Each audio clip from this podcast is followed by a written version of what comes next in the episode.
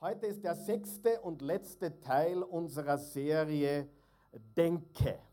Und ich möchte an dieser Stelle noch einmal alle begrüßen, die live mit dabei sind, in Deutschland, in der Schweiz, in Österreich. Super, dass ihr dabei seid und wir wollen euch ganz einfach unsere besten äh, Grüße und unsere Liebe schicken hier von der Oase. Geben wir einen Applaus nach Hause. Super.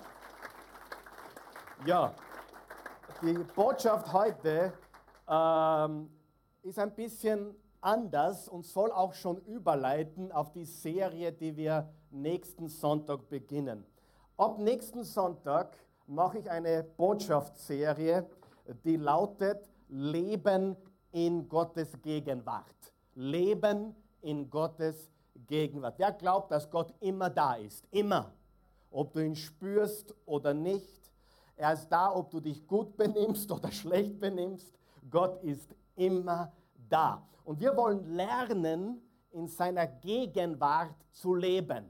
Mit einem Bewusstsein seiner Nähe. Mit einem Bewusstsein seiner Gegenwart. Du bist bei mir jeden Tag. Und äh, heute möchte ich eine Botschaft bringen, die wird überleiten vom Denken hinüber in diese neue Serie äh, Ein Leben im Bewusstsein der Gegenwart Gottes.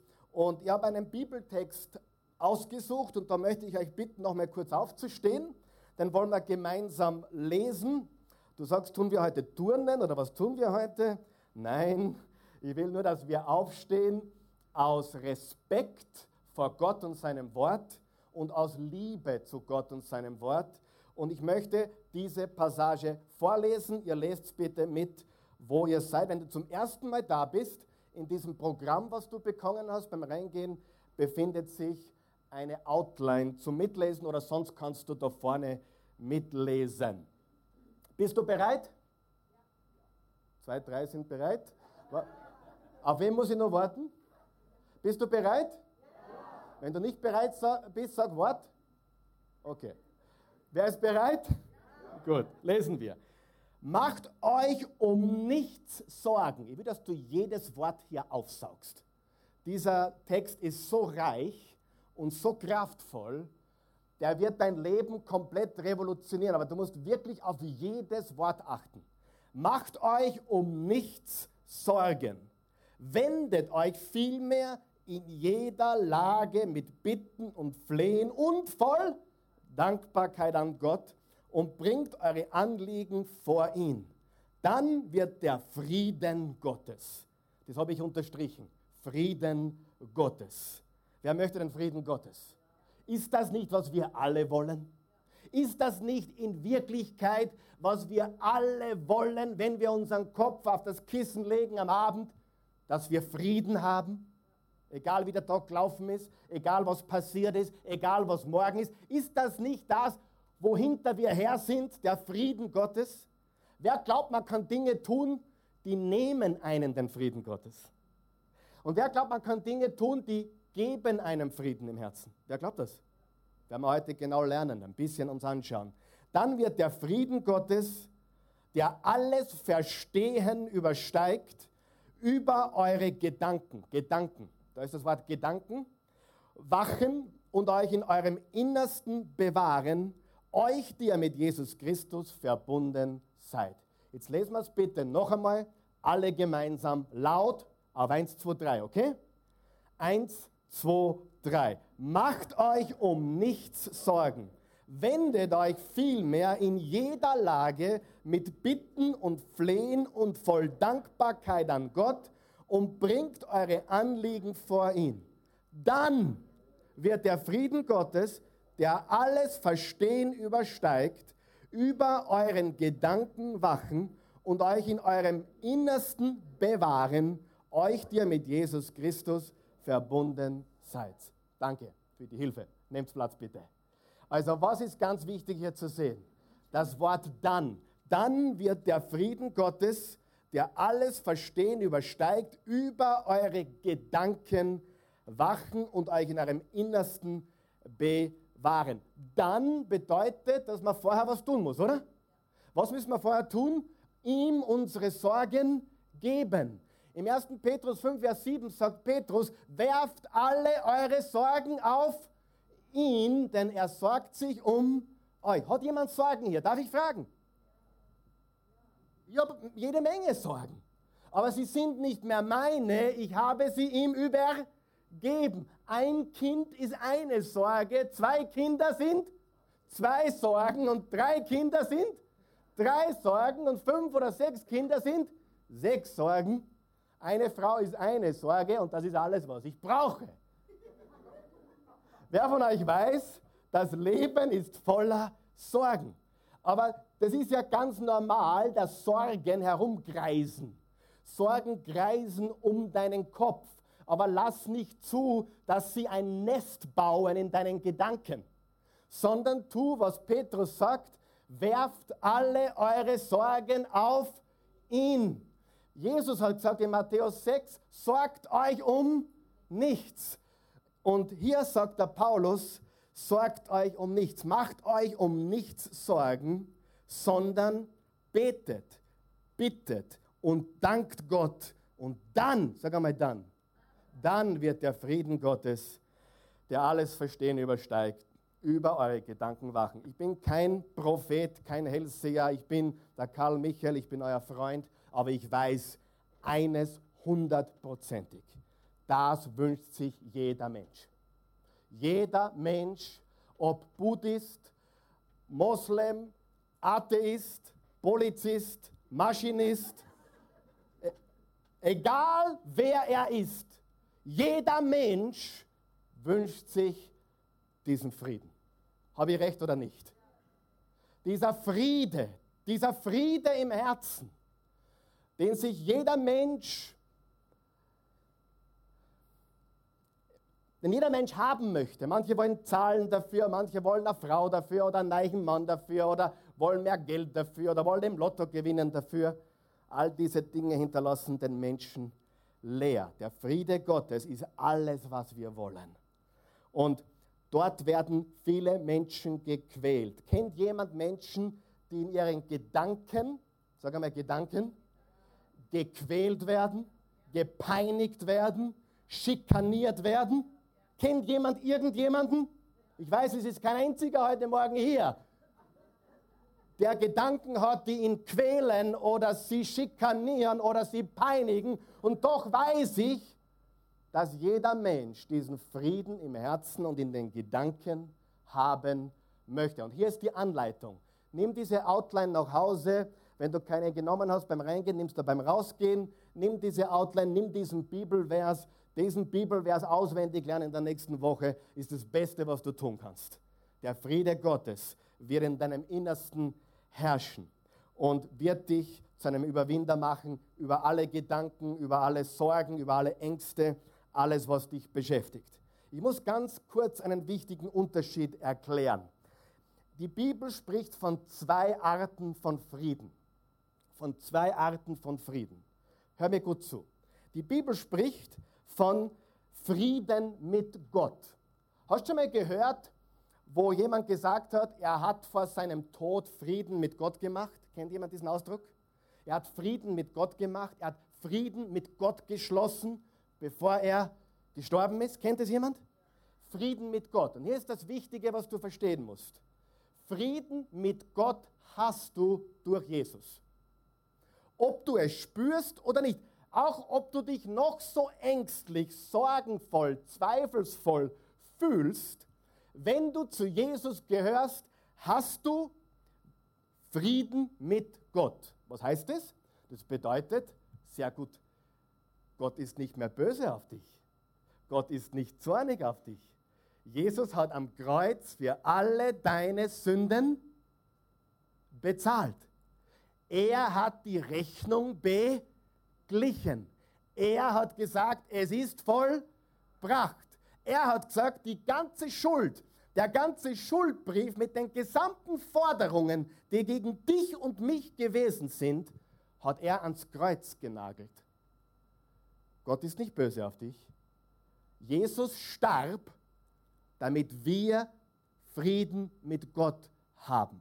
Das heißt, jeder gläubige Christ, jeder Mensch, der Christus aufgenommen hat, als Erlöser, als Herrn, als Retter. Jeder, der an Christus glaubt, Johannes 3, Vers 16, so sehr hat Gott die Welt geliebt, dass er einen einzigen Sohn gab, damit jeder, der an ihn glaubt, nicht verloren gehe, sondern ewiges Leben habe.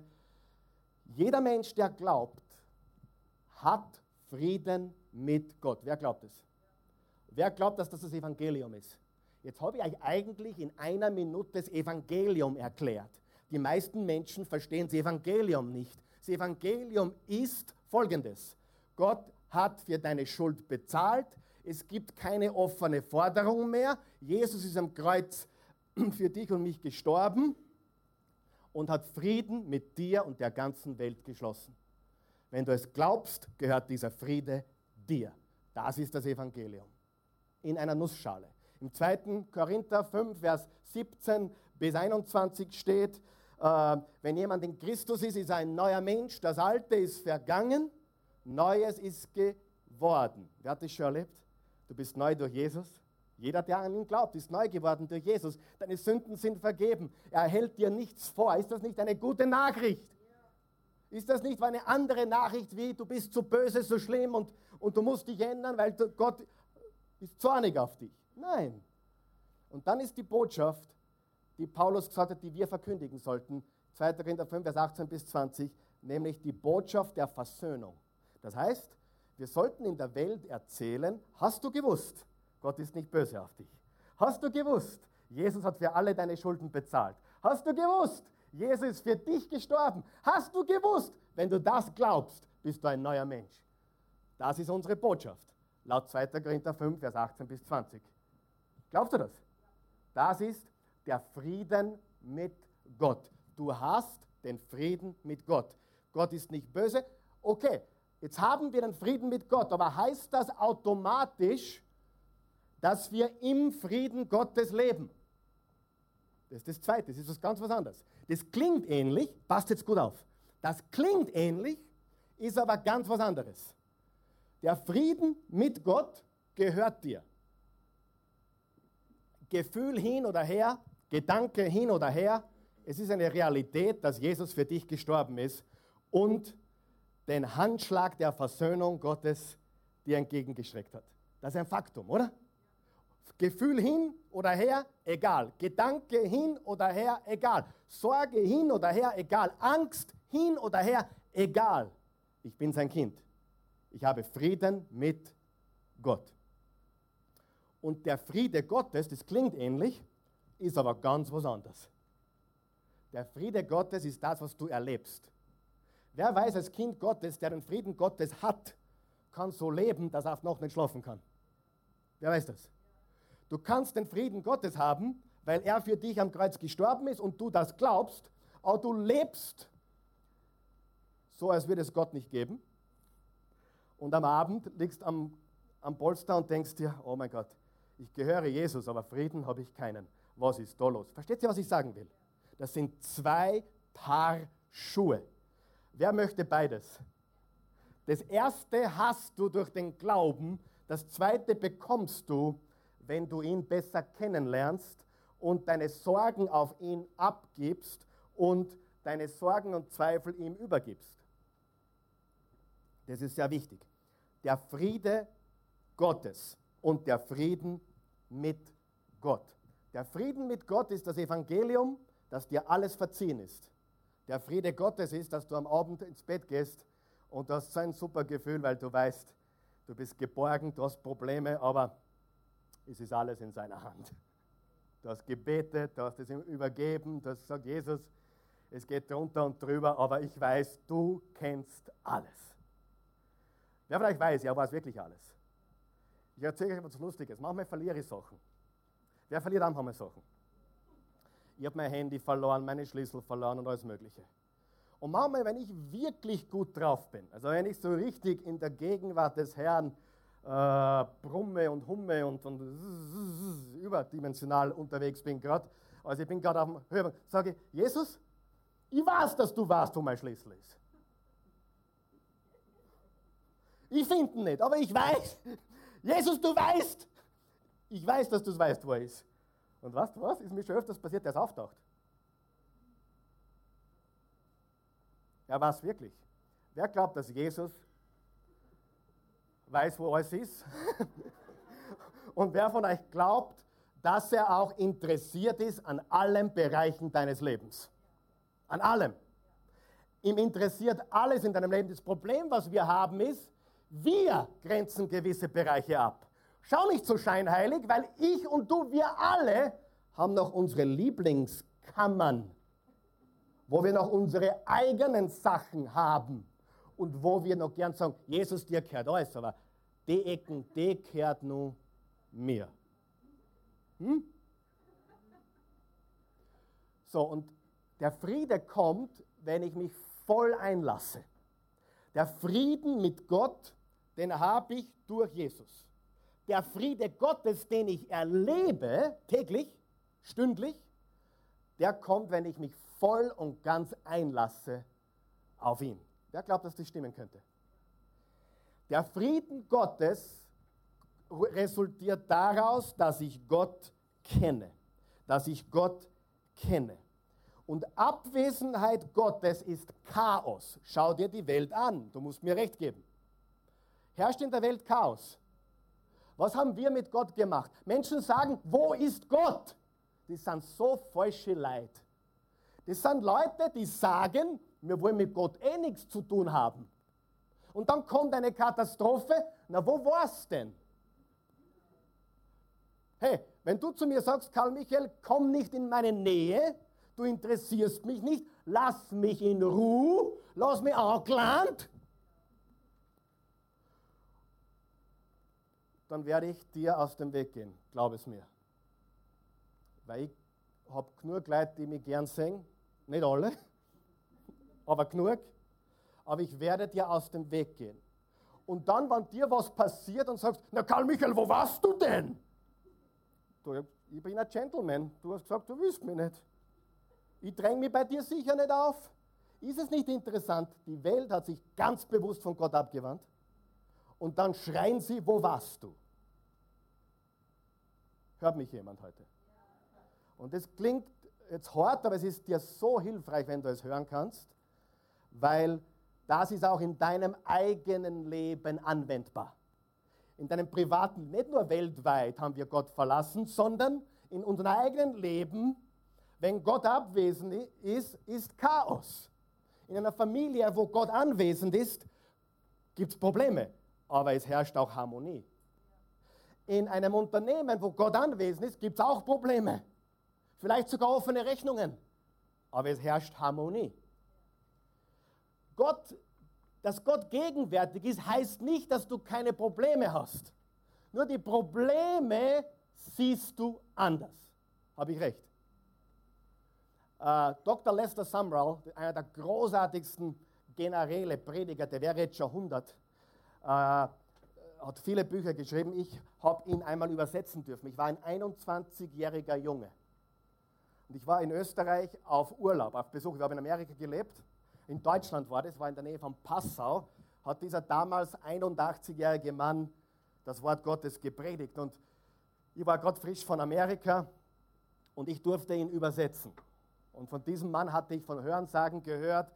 In, der Bibelschule, wo ich unterrichtet wurde, wurde von ihm gesprochen. Ich habe seine Bücher gelesen. Also ich hatte großen Respekt als 21-Jähriger vor diesem 81-jährigen Mann. Und ich durfte ihn übersetzen. Wie ein Maschinengewehr war der unterwegs mit 81. Und dann durfte ich mit ihm auch zurückgehen backstage. Und er hat gesagt, junger Prediger, hör zu. Genauso. Also, young man, preacher, listen. Sehr liebevoll. Ja, wirklich, aber sehr, sehr cool. Hör zu. Wenn du eine Gemeinde hast, sag ihnen, Gott hat sich nicht von ihnen entfernt, sondern sie haben sich von Gott entfernt. Und ich sage dir was, geh auf den Flughafen und schau dir diese großen Jumbo-Jets an, wie riesig die sind, wenn du daneben stehst. Und dann fährt dieses Jumbojet hinaus auf die Startbahn, hebt ab, fliegt gen Himmel und ist dann sichtbar als kleines, winziges Ding da oben. Und er hat gesagt, sagt deinen Leuten, das Flugzeug hat sich nicht verändert. Gott hat sich nicht verändert. Die Entfernung von mir zum Flugzeug hat sich verändert. Er hat gesagt, das taugt mir. Das habe ich zum vierten Mal oder fünften Mal schon erzählt, in den letzten 20 Jahren. Aber das Flugzeug hat sich nicht verändert und Gott ändert sich nicht. Gott ist so nahe, wie du ihn willst. Jakobus 4, Vers 8 sagt, nähert euch Gott und er wird sich euch nähern. Gib Gott nie die Schuld dafür, dass er nicht nah genug ist. Nähere dich ihm und er wird dir sehr nahe sein.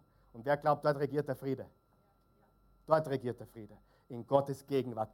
Ihr müsst euch warm anziehen für die nächsten Wochen. Wir werden reden über ein Bewusstsein der Gegenwart Gottes.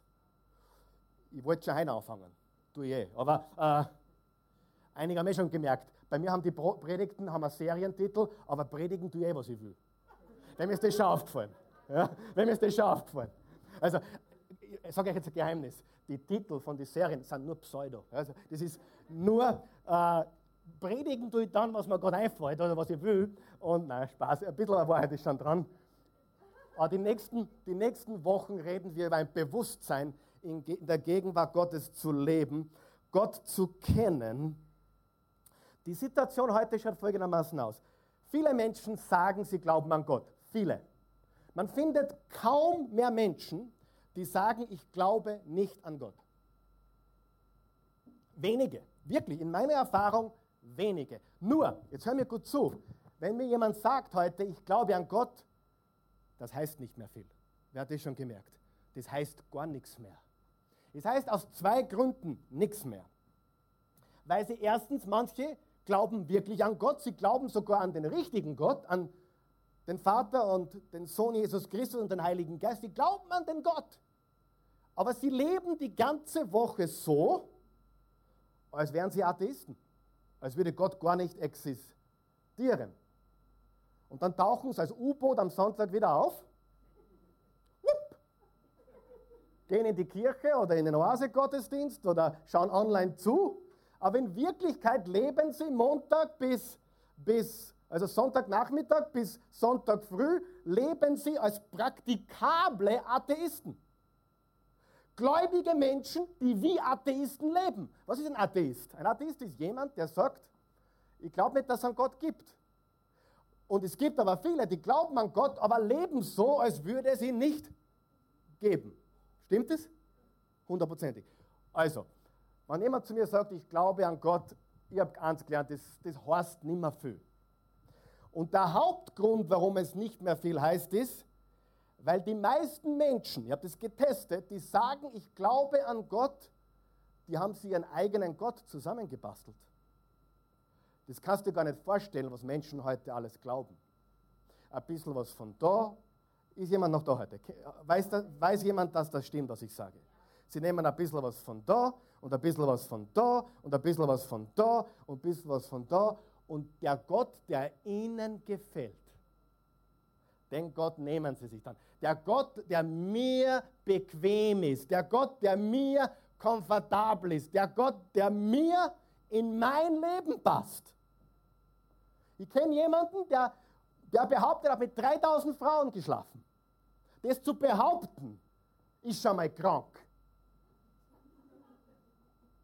Also darauf stolz zu sein, ist schon mal pervers, oder? Wenn du das schon gemacht hast, heute halt Pappen. Hast du mich gehört? Entschuldigung, halte den Mund. Was bist du für ein Prediger? Ich stelle mir den Pastor anders vor, der sollte nicht so reden. Ja, du hast noch gar nichts gehört, ja? Spaß. Spaß. Ich bin eh gut drauf heute. Ich liebe euch, ja? Liebt ihr mich auch noch, trotz meiner Fehler, ja? Und der, der, der, ja, der sagt solche Sachen. Und da gibt es einige solche, die das sagen. Und der hat sich in seinem Glaubensbild eingeredet, er macht das alles aus Liebe.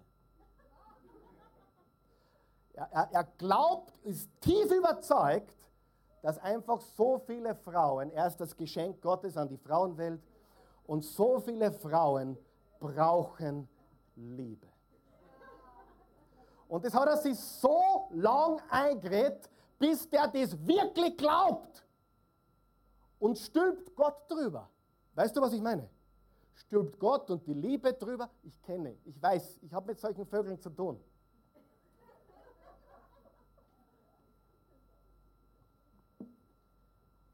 Was ich damit sagen will, ist, wer weiß, Menschen machen ihren eigenen Gott.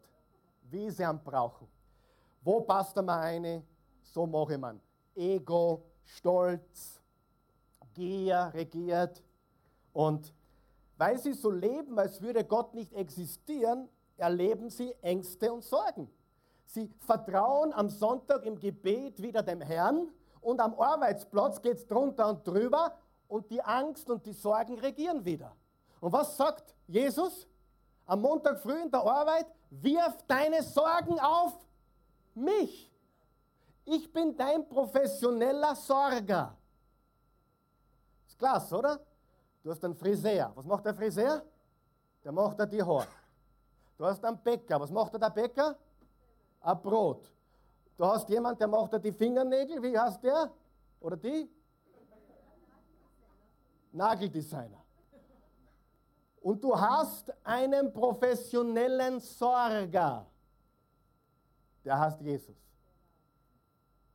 Jesus wartet, dass du sagst, ich gebe auf, da hast meine Sorgen.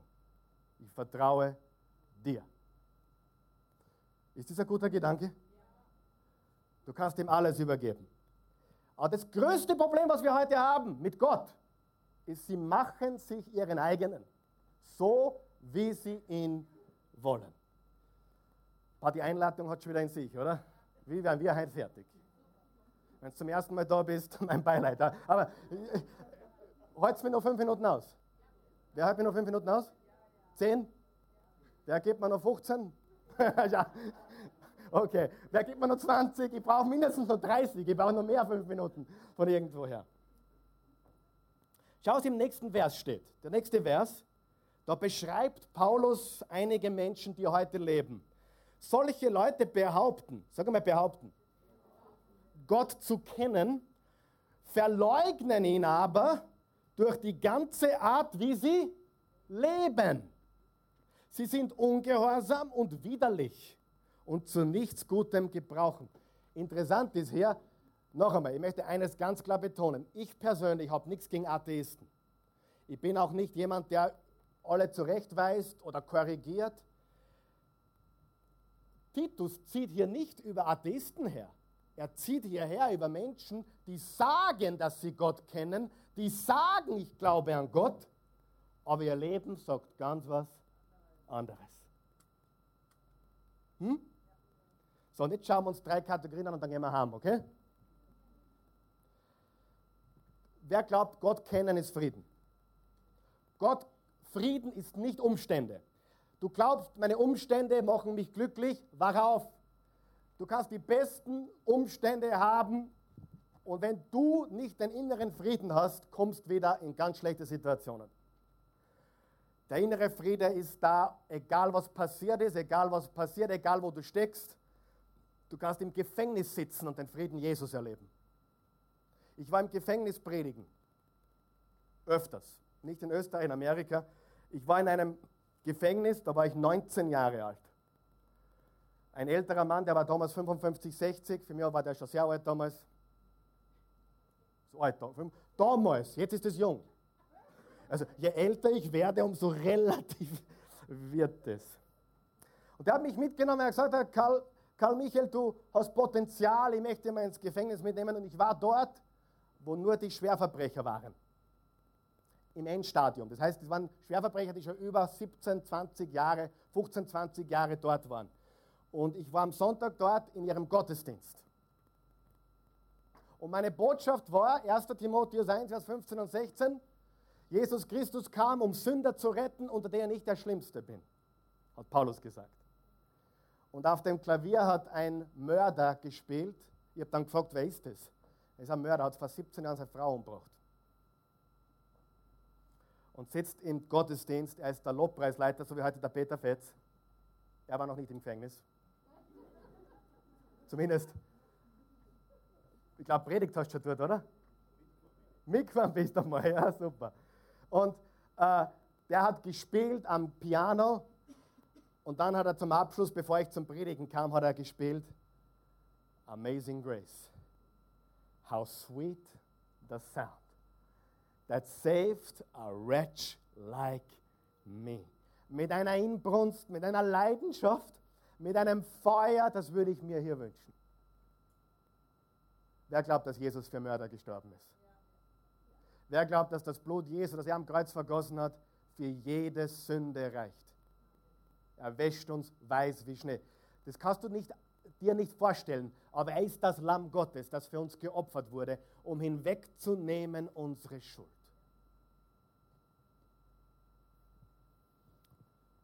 Drei Kategorien von Menschen, die ich kurz besprechen möchte. Gruppe 1, sie glauben an Gott, aber sie kennen ihn nicht. Und ehrlich, darf ich ganz ehrlich sein? Nein, noch nicht, später. Im 1. Johannes 2, Vers 3 bis 4 steht, wenn wir seine Gebote halten, wird uns bewusst, dass wir ihn kennen. Wenn jemand behauptet, ich kenne Gott, aber seine Gebote nicht hält, ist er ein Lügner. In ihm wohnt nicht die Wahrheit. Was bedeutet das? Wenn du Gott kennst, wird es Frucht geben. Glaubst du das? Frucht. Sag einmal Frucht. Es wird Transformation geben. Wenn du sündigst, und du sündigst sicher hin und wieder, oder? Dann reut es dich. Habe ich recht? Diese Menschen haben kein Gefühl für Gehorsam oder Opfer oder Selbstverleugnung. Sie haben keine Herzensbeziehung. Sie glauben an Gott, aber sie kennen ihn nicht. Und ganz ehrlich, noch nicht. Ganz ehrlich, ich schaue jetzt am Boden, damit niemand glaubt. Die, also immer wenn ich was sage, äh, dann letzte Woche war einer ein bisschen äh, unrund mit mir, weil ich was gesagt habe. Und ich habe gesagt letzte Woche, dass es sind Leute da, die, die, die zum Beurteilen kommen. Und der hat sich dann so angesprochen gefühlt, warum hast du das über mich gesagt? Ich habe gesagt, ich habe es nicht über dich gesagt. Wenn du dich so angesprochen fühlst, dann schau mal in den Spiegel. Wer weiß, was, was ich meine. Die Leute fühlen sich immer so angesprochen, weil es anscheinend genau ins Schwarze trifft. Ähm, aber es sind auch einige hier heute. Du glaubst an Gott, aber du kennst ihn nicht. Ich meine jetzt niemanden, den ich anschaue. Bitte, ich schaue nur, wie immer. Fühl dich bitte nicht angesprochen. Ich habe jetzt auch an niemanden persönlich gedacht, aber wer glaubt, es gibt Menschen, die glauben an Gott, aber sie kennen ihn nicht. Aber Frieden mit Gott haben kommt, wenn wir Gott kennen. Nicht nur an ihn glauben, Gott kennen. Und wer will ihn immer besser kennenlernen? Ich liebe meine Frau, die Christi. Ich kenne sie. Es gab einen Zeitpunkt, da glaubte ich an sie. Da habe ich sie zum ersten Mal gesehen und mein Glaube wuchs. Ich glaubte. Aber ich kannte sie nicht. Heute, nach, nachdem ich 26 Jahre mit meiner Frau gehe, so wie in der Schule, da steht, gehst mit mir. Ich, ich gehe jetzt über 26 Jahre mit meiner Frau. Ich kenne sie. Ich kenne sie, ich weiß, wenn ich einen Raum betrete und da 100 Frauen drinnen sind und du verbindest mir die Augen. Ich finde meine Frau. Ich weiß, wie sie riecht. Ich weiß uh, the texture of her hair, uh, das Texture, um, die Textur, die Beschaffenheit ihrer Haare. Ich merke schon am Haarspray, ob es meine Frau ist oder nicht.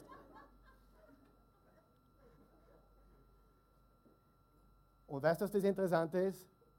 Obwohl ich sie gut kenne und sie kennt mich auch sehr, sehr gut. Die weiß schon vorher, wie ich reagieren werde, bevor ich reagiert habe. Und ich weiß es auch.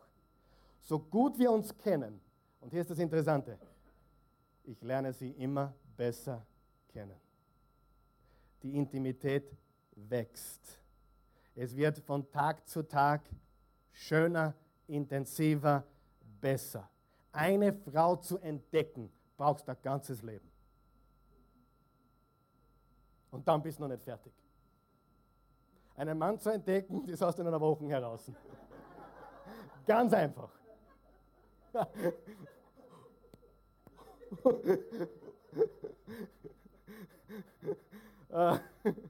Oh mein Gott, einige sind heute sehr lustig drauf. Wir werden heute gar nicht fertig, glaube ich. Aber wem hilft es so weit? Gott kennen produziert Frieden. Und sie kennt mich, wir kennen uns.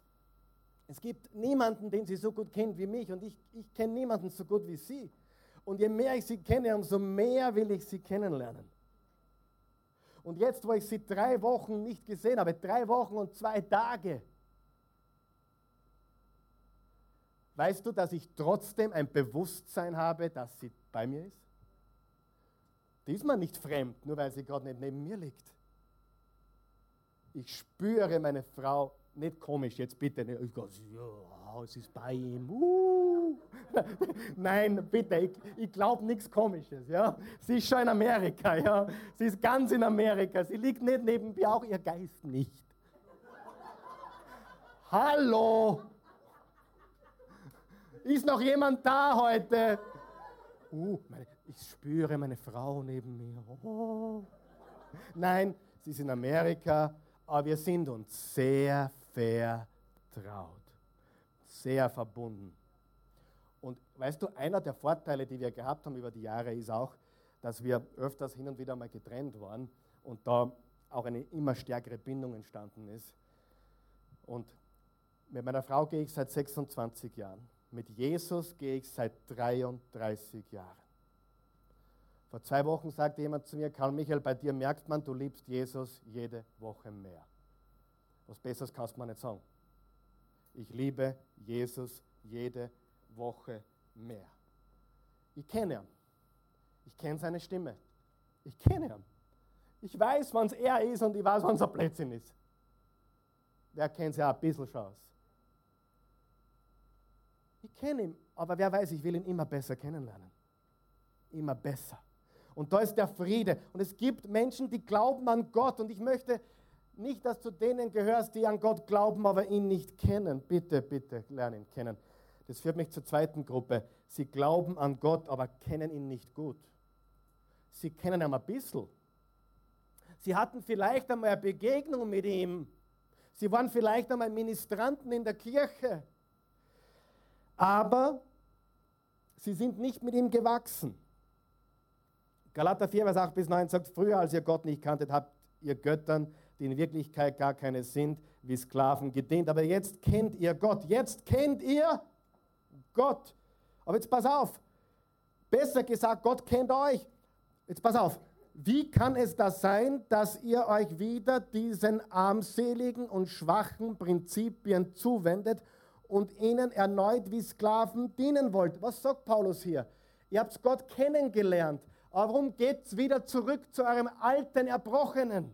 Wer kennt Christen? Die kennen Jesus, sie, sie haben Erfahrung mit Jesus gehabt, aber sie kehren zurück zu Altem. Weißt du, was ich meine?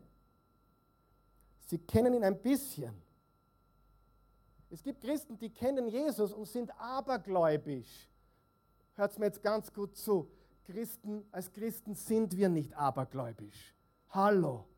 Aberglaube passt zum Christlichen nicht dazu. Vielleicht hörst du es zum ersten Mal, aber das Horoskop passt zum Glauben an Jesus nicht dazu.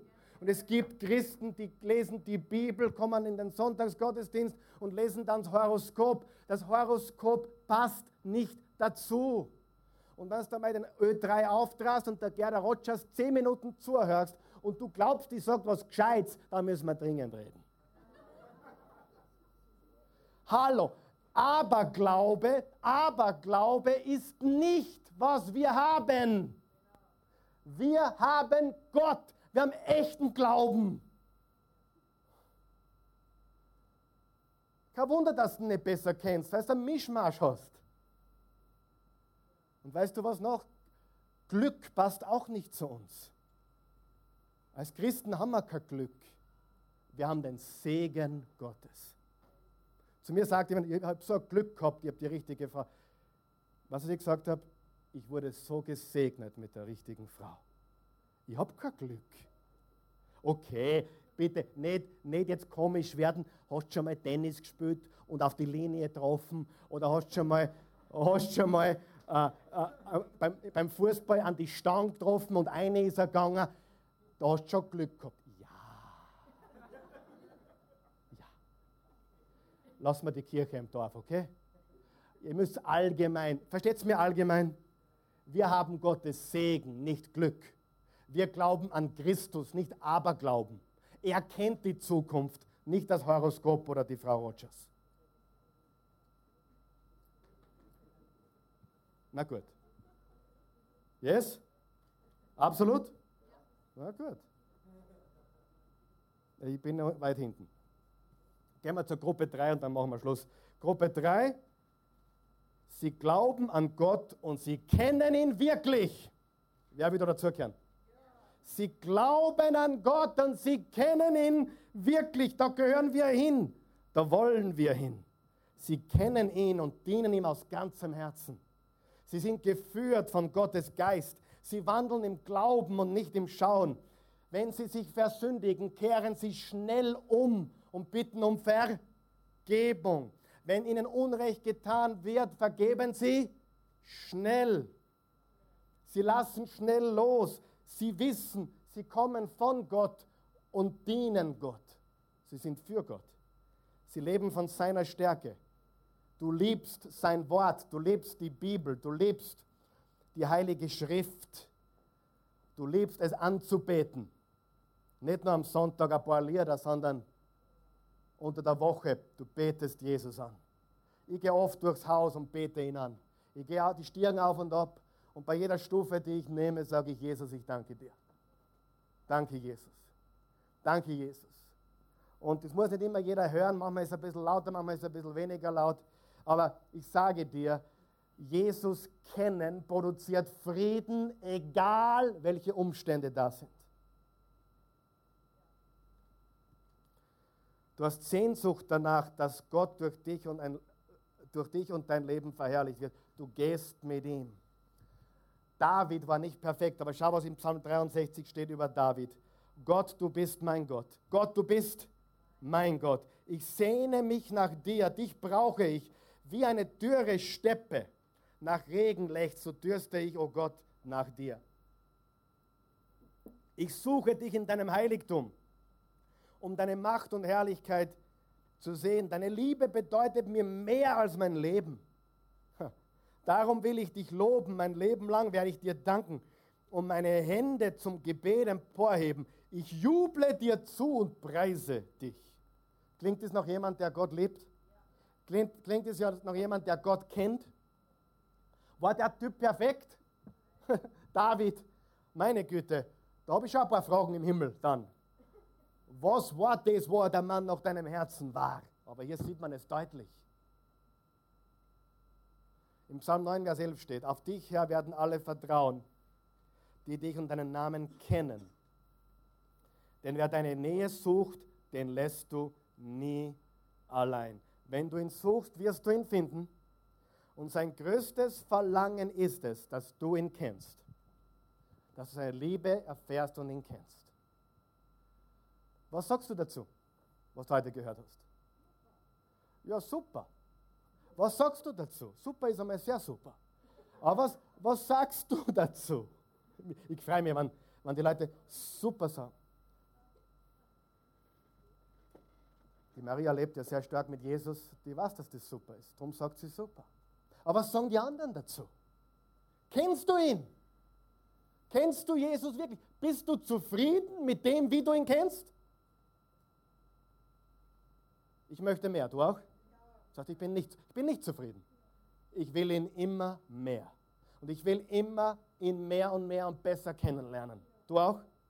Ich will ihn wirklich kennen.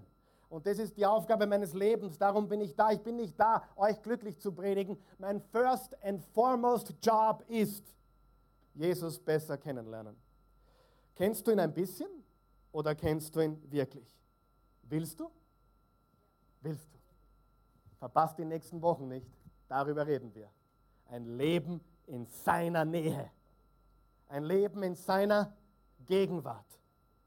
Teilweise haben wir schon so viele Botschaften hier gehört.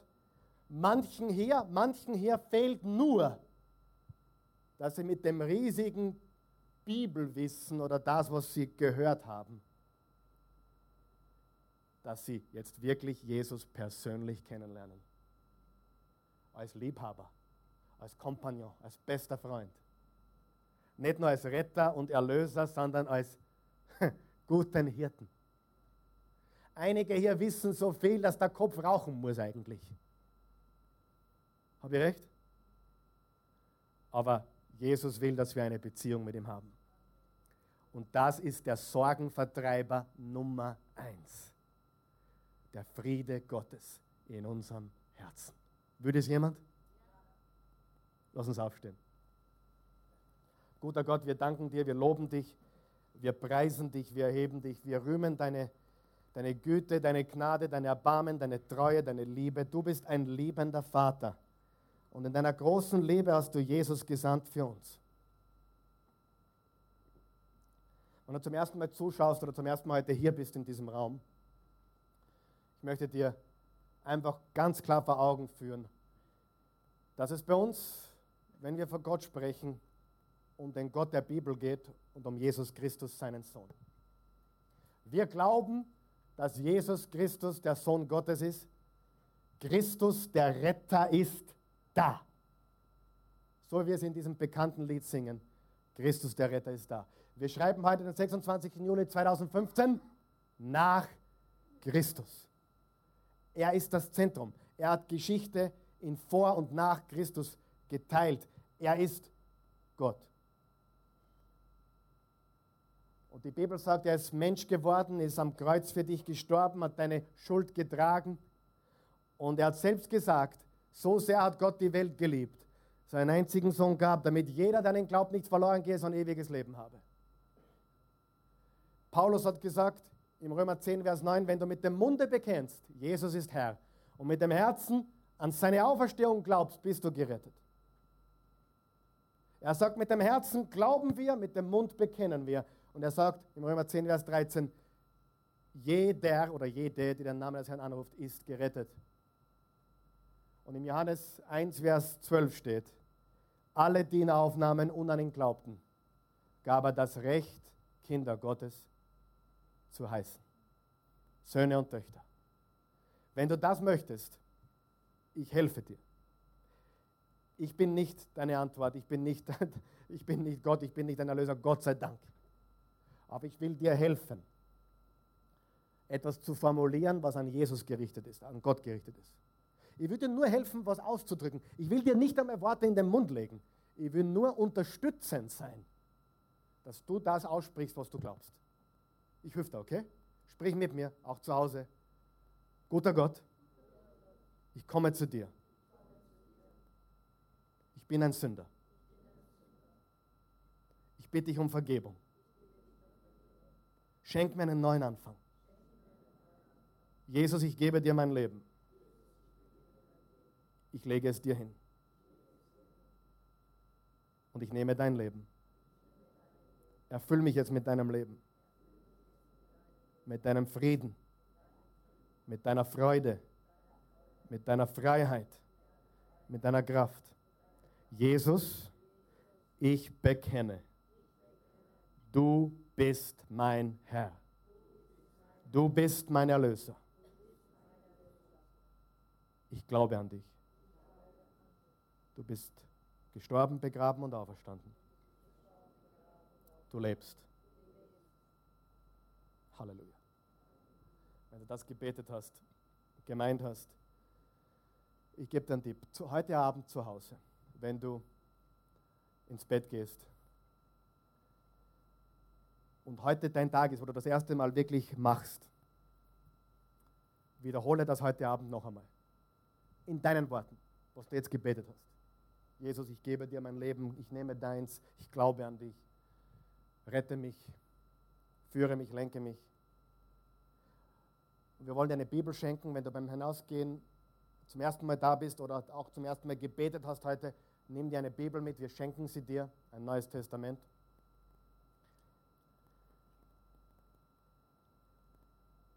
Wenn du hier bist und du sagst, okay, ich, ich, ich war vorher schon gläubig und ich habe Jesus auch mehr oder weniger ein bisschen gekannt, aber ich möchte ihm wirklich nachfolgen, bete mit mir, guter Gott. Ich will dich immer besser kennenlernen. Ich gebe mich nicht zufrieden, dich nur flüchtig zu kennen. nur sonntags. Oder wenn ich was brauche. Ich bin immer für dich da, weil du für mich immer da bist. Ich will dir dienen, Montag bis Sonntag. Ich will dir wirklich nachfolgen. Ich will nicht zu denen gehören, die sagen, dass sie dich kennen, aber es mit ihrem Leben nicht beweisen. Ich will Frucht bringen. Ich will dir nachfolgen. Ich will verändert werden.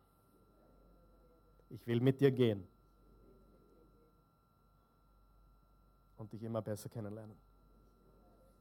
In Jesu Namen. Amen.